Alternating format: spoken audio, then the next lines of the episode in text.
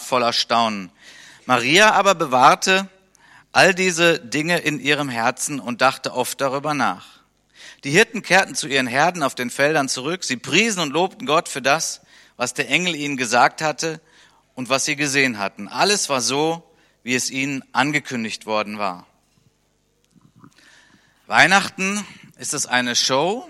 Jesus ist es eine Show. Nun betrachten wir diesen Text, den ich gerade vorgelesen habe und ich finde schon gewisse Show-Elemente hier. Ich weiß nicht, wie es euch gehen würde, wenn euch dasselbe äh, passiert wäre, aber da sind die Hirten und plötzlich ist da ein Glanz, ist da ein Engel, der auch noch sprechen kann. Etwas später sind dort viele Engel, die fantastisch singen. Also ich könnte mir vorstellen, dieses Element des Weihnachtstextes, der würde auch gut passen in eine sehr gute Fernsehshow. Spot an, Licht an und dann einfach Glanz, perfektes, klasse Gesang, eine Überraschungsbotschaft. Also das ist doch schon showmäßig, was die Hirten hier erleben. Aber eben, wenn wir diesen Text mal so richtig nochmal uns vor Augen führen und so ein bisschen mal das Romantische beiseite pusten, dann stellen wir fest, das ist alles andere als eine Show. Eine Show, das heißt ja, hier wird etwas dargestellt, was außerordentlich ist. Eine Show ist eigentlich etwas so, wie es im wirklichen Leben ja nicht ist. Und hier geht es um ganz, ganz normale Menschen. Wir haben die Hirten, sehr gewöhnliche Menschen, ungebildete Menschen. Und bleiben wir mal bei diesem Gedanken einer Show die sind nicht parfümiert. Die haben nicht das neueste Aftershave gerade unterm Baum gefunden und riechen danach. Sie sind auch nicht beim Maskenbildner vorher gewesen und haben Kosmetik drauf. Dann schauen wir ein bisschen auf eine andere Person, nämlich Maria. Eine sehr junge Frau, wahrscheinlich ein Teenager würden wir heute sagen.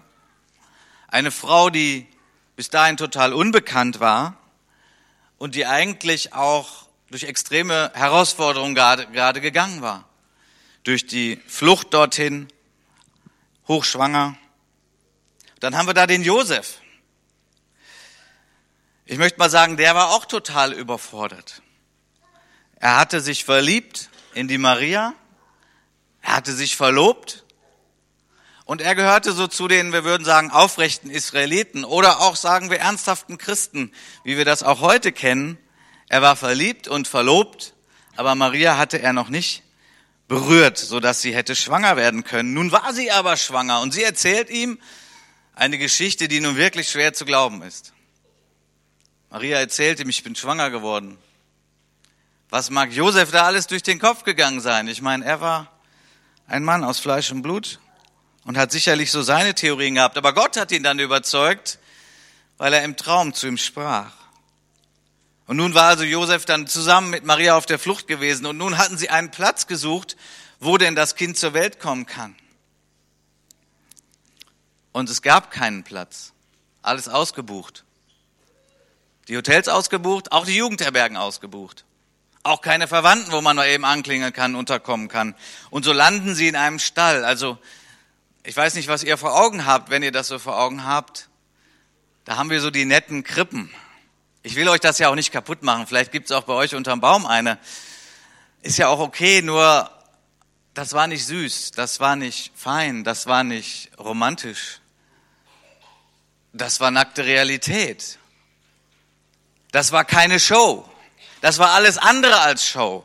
Das war, wie diese Erde ist in Realität in sehr großer Einfachheit. Ja, und dann das Erkennungszeichen, was den Hirten gesagt wurde und woraufhin sie nun also dahin sind. Und das Erkennungszeichen des Retters der Welt, der angekündigt war, war eben nicht ein Retter mit einem Zepter und einer Krone und starken Worten, einer Antrittsrede, wie er diese Welt retten wird. Nein, das Erkennungszeichen ist ein Baby mit Windeln in einer Futterkrippe. Weihnachten ist keine Show. Und das, was Gott da getan hat, dass er seinen Sohn uns geschenkt hat, das ist alles andere als irgendwie eine Show, das ist Realität. Und ich finde, dass gerade weil Gott es so gemacht hat, Gott sehr glaubwürdig ist. Ich möchte dich heute fragen oder Sie, ob Sie den Inhalt von Weihnachten glauben möchten. Ob Sie dem, dem irgendwie Vertrauen schenken können. Wie gesagt, wenn man mal so den Schnee ein bisschen beiseite geschoben hat, ich meine, haben wir ja auch sowieso heute nicht viel. Und damals in Israel ja sowieso nicht. Aber wenn wir mal zum Kern der Sache kommen, und das ist mein Wunsch heute auch durch diese Predigt, darüber nachzudenken, was der Kern ist und ob wir den Inhalt von Weihnachten glauben, dann ist es eben doch genau Gottes außergewöhnlicher Weg, der durch diese Botschaft und auch die Art und Weise, wie er diese Welt rettet, sehr deutlich zu uns spricht und uns herausfordert, ob wir das glauben. Ich möchte einen zweiten Weihnachtstext lesen aus dem Matthäusevangelium, Kapitel 1, Verse 18 bis 25. Wir rekapitulieren das Ganze nochmal und schauen uns das nochmal aus der Perspektive von Matthäus an. Und so wurde Jesus Christus geboren. Maria, seine Mutter, war mit Josef verlobt. Aber noch vor ihrer Hochzeit wurde sie, die noch Jungfrau war, schwanger durch den Heiligen Geist. Josef, ihr Verlobter, war ein aufrechter Mann. Um sie nicht der öffentlichen Schande preiszugeben, beschloss er, die Verlobung in aller Stille zu lösen. Während er noch darüber nachdachte, erschien, erschien ihm im Traum ein Engel des Herrn. Josef, Sohn Davids, sagte der Engel, zögere nicht, Maria zu heiraten, denn das Kind, das sie erwartet, ist vom Heiligen Geist. Sie wird einen Sohn zur Welt bringen, du sollst ihm den Namen Jesus geben, denn er erfüllt, was durch seinen Propheten angekündigt wurde. Seht, die Jungfrau wird ein Kind erwarten, sie wird einem Sohn das Leben schenken und er wird Immanuel genannt werden. Das heißt, Gott ist mit uns. Als Jesus aufwachte, tat er, was der Engel des Herrn ihm gesagt hatte. Er nahm Maria zur Frau, Josef aber rührte sie nicht an, bis ihr Sohn geboren war, und Josef gab ihm den Namen Jesus. Den Inhalt von Weihnachten Glauben hat damit zu tun, dass wir unser Herz einem Gott anvertrauen, der genau das 800 Jahre vorher angekündigt hatte durch einen Propheten, der hieß Micha, man kann das im Alten Testament nachlesen. Und da wurde genau diese wundersame Art angesagt, dass eine Jungfrau ein Kind bekommen wird. Weitere Details wurden vorhergesagt, Jahrhunderte vorher. Und ich möchte heute an dieser Stelle alle Skeptiker ansprechen und ich weiß, wie sich das anfühlt, denn ich selbst war einer. Wie kann man das denn glauben? Nun, es hat damit zu tun, sich ein Stück weit darauf einzulassen. Aber für alle Skeptiker, für solche, die die Wahrscheinlichkeitsrechnung so ein bisschen können oder gut, wie wahrscheinlich ist eigentlich so eine Ansage, dass 800 Jahre vorher ein Mann in Israel sagt, da wird eine Jungfrau ein Kind bekommen und das wird der Retter der Welt sein. Wie wahrscheinlich ist das, dass sich so etwas jemand ausdenkt und das aber dann auch noch passiert? Wie wahrscheinlich ist es eigentlich, dass der allmächtige Gott, der Herrlichkeit ohne Ende hat, er konnte die Engel ihnen befehlen, dort zu singen, dass Gott gerade die einfachen und die unbekannten Menschen anspricht, das gefällt mir sehr gut und das wertschätzt einfach alle Menschen. Es waren die Hirten, es war Maria, es war Josef, unbedeutende Menschen, einfache Menschen. Und Gottes Plan und Gottes Weg, um unsere Herzen zu erobern, geht genau darüber. Nicht, dass er nicht auch die komplizierten und die intellektuellen liebt, ja, Gott sei Dank, so ist es auch. Aber Gottes Weg geht gerade auch den einfachen Weg. Und Gottes Angebot ist für alle Menschen. Und er gebraucht gerade solche Menschen. So einem Gott kann ich gut vertrauen, als wenn Gott nur das Besondere tun würde. So ein Gott, der wirklich ein Gott für alle Menschen ist. Für Menschen, die auf der Flucht sind. Für Menschen, die jung sind. Für Menschen, die arm sind. Für Menschen, die bedürftig sind. Für Menschen, die keine Herberge finden. Und ich kann diesem Gott und dieser Weihnachtsbotschaft eben auch deswegen so vertrauen, weil Gott es versprochen hat, es umgesetzt hat. Und obwohl er diesen Weg der Einfachheit geht, ist er dann auch wiederum ein Gott, der Wunder tut.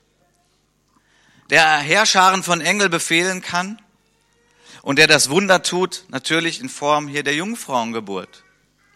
Und auch das möchte ich jedem heute Abend ans Herz legen. Kann es sein, dass wir auch ein Wunder brauchen?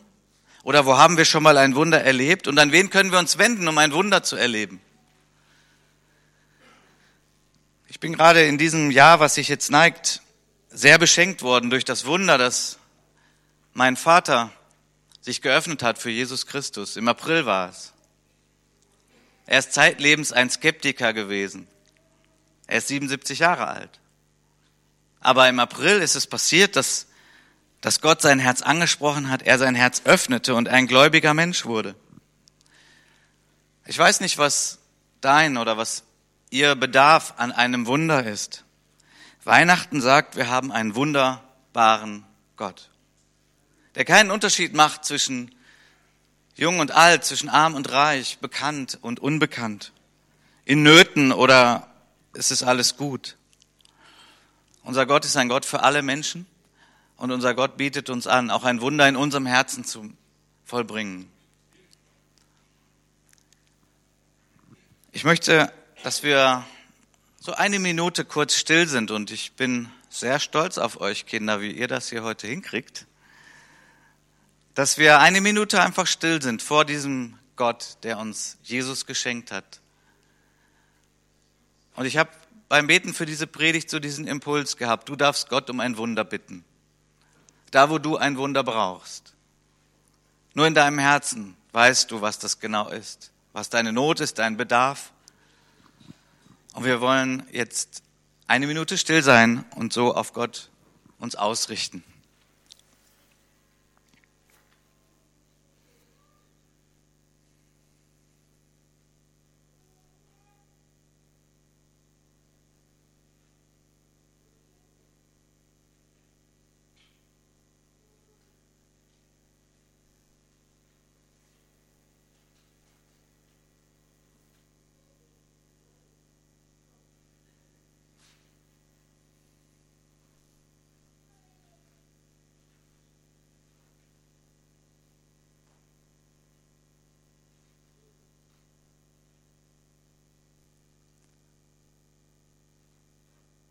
Himmlischer Vater, wir danken dir, dass Weihnachten real ist. Wir danken dir, dass obgleich du ein allmächtiger Gott bist, der Engel befehlen kann, Sterne geschaffen hat, dass du uns keine Show vormachst, sondern dass du ganz real bist. Und wir danken dir, dass du unsere Herzen kennst und auch wenn wir dir vielleicht manchmal etwas vorspielen, ja, eine Show machen, du weißt ganz genau, wie es uns geht. Du blickst immer hinter die Kulissen, so wie wir auch hinter deine Kulissen blicken dürfen. Und wir werden immer wieder und noch tiefer entdecken, dass du echt bist, real, hilfsbereit, barmherzig und mächtig. Und so wollen wir dich auch bitten, Herr, dass dieser Abend heute und die nächsten Tage davon geprägt sind, dass wir ein Wunder mit dir erleben dürfen, Herr.